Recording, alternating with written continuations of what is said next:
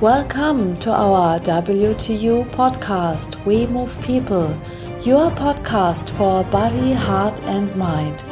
We are Alfred Johannes Neudorfer and Rosa Ferrante Banera, and in our podcast we talk about the topics personal development, health, martial arts, philosophy, and humanity. Welcome to a new episode for our WingTsun Universe podcast. Hello, Alfred. Hello, Rosa. Today we talk about health. What is health for you? Health for me is not the absence of illness. Health for me is to find a new balance if your health is out of balance. I think the human body need a certain amount of provocation according to the motto necessity creates organs.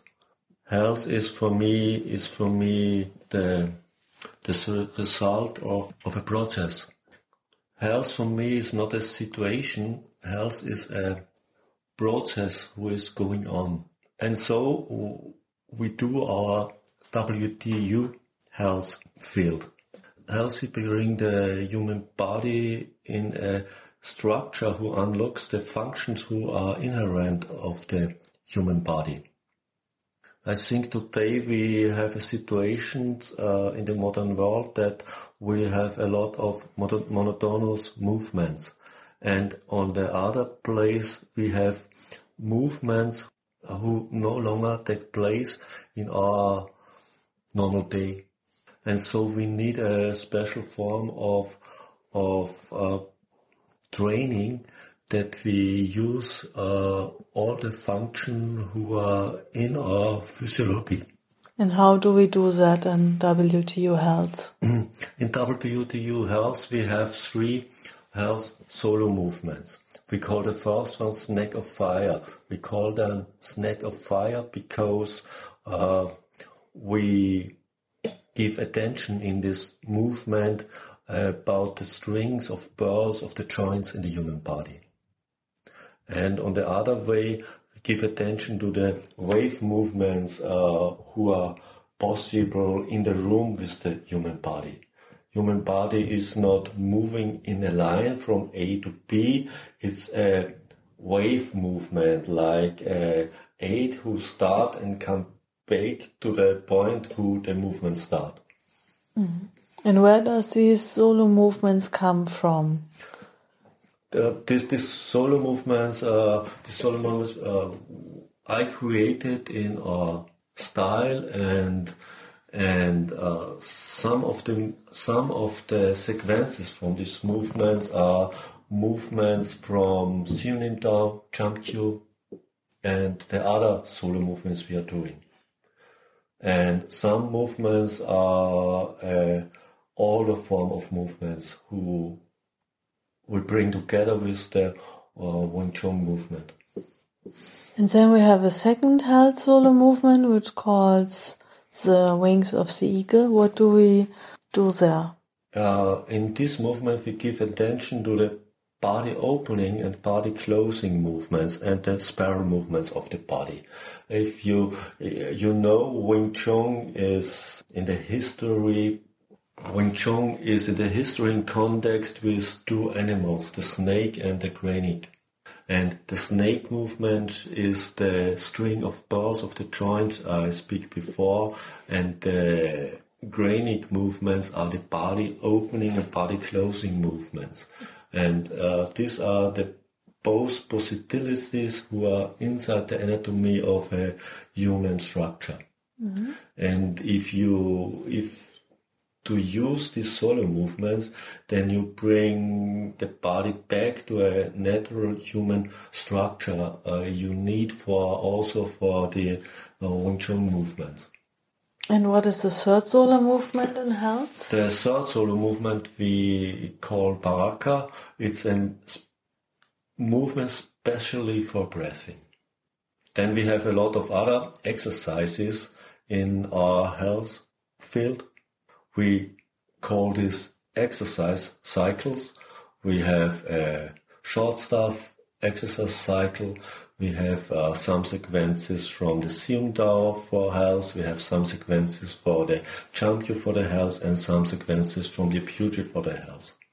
And where do the students learn this? This is inside the It's- teaching classes every week or only on seminars? It's not a special style. Uh, the health part is integrated in the normal teachings in our style. We we give teaching. We have four fields in the teaching. We have the field we call this uh, Waidio Wing Chun fight. It's um, the more the tradi- traditional way of Wing Chun. Then we have the Waidio Wing Chun Guild. It's the the modern way with all kinds of weapons. And then we have Waidio Health. It's the health part from our Wing Chun, and we have Waidio Drill. It's a special part for for basic movements, for basic trainings, and for cardiovascular. It's a special way for cardiovascular training. Mm-hmm. We we all live 24 hours with our bodies. We are our bodies, and we hopefully do not fight 24 hours with our bodies. So the health is a very important part of all we are doing. And when you said before that the modern civilization, uh, most of the people have to move their body uh, maybe less than it should be, or maybe in a wrong way, or maybe only in a very monotone way when they do some kind of sports or some profession. Um, do do you think it's enough to go to a training lesson once or twice in a month? Uh, sorry, once or twice in a week, and train WT Wing Chun, and that's enough. Uh, if if you you train your body whole of the day, every every one of us train his body, his or her body, uh, 24 hours a day. We all move in a special way, and this special way give us a special structure. And this special structure uh, give you some functions. If you do one, two, or three hours in a week, a special training, who has no results for the other hours of the day in a natural way how you move, then it uh, cannot have cannot have very healthy results.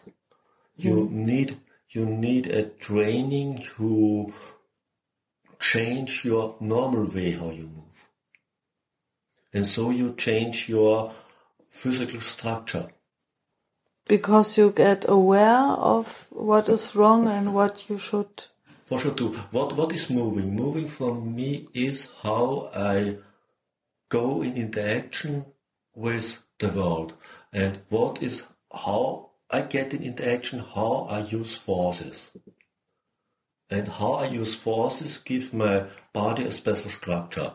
If I have too much tension in my body, then I'm not very uh, sensitive then uh, then I I I go I go through the world like a block. For me, the human being is not a statue; it's a, it's a network who go over the world. For me, healthy is that I am in a very high way adaptable with all I, I need. You also can say relaxation is, is very important for healthy. Too much tension is, is a great mistake for healthy. And so everything you bring more relaxation in your life is good for your healthy. And so uh, Wing Chun is very good because Wing Chun uh, bring relaxation in your life, in your movements. But um, I think health is not only health in the body. So when you talk about tension and things like this, uh, maybe we should also talk about uh, health inside the mind or health inside the emotions. Where does stress or tension or things like this come from? Is is it a beginning in the body or is it beginning in the mind or is it beginning in the emotions? And when I train the body in the right way, do my mind become it can begin in all these parts you spoke about, but there are always results in the body and you can begin to work with these results if you work with the body, you work with the movements. How you use forces with your body, you use forces in your thinking, you use forces in everything you are. If you are always go against, then you go against with your body, then you go against in your thinking, then you go against if you in, in your communication and the thing you also go against in the spiritual way. And so the, the experimentation field, the basic experimentation field to change yourself is to begin with the body. If you don't begin with the, with the body, you never begin. Mm-hmm. Then your beginning is only uh, illusion.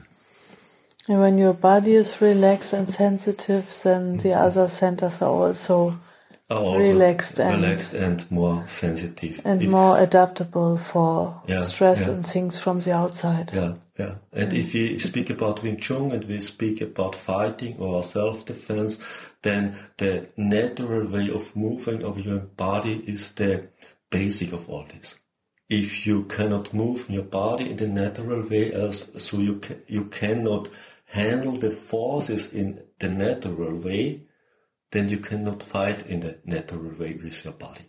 And uh, everything we are doing is what is the result over a, a longer time what I'm doing. If maybe uh, maybe in this moment I don't don't see the result of of the way I'm moving my body, but in 30 years I saw the result if I, if I move my body in the wrong way, then maybe I have the wrong results in 30 years in, in my health. Maybe I have the wrong, wrong result in my thinking. And maybe I have the wrong result in my spiritual living. And first, we have to begin with our body and then with our thinking and then with our emotions. And we have processed these areas, then we can speak about the human being as energy field, and then we can speak about the chi, but not before. Very interesting. I think I think it's enough for today. Mm-hmm. Very, very good. Thank you. Then we see us next month. Mm-hmm. Or we hear us next month. Yes, yes. you hear us next month. Okay. Bye. Bye. Thank you.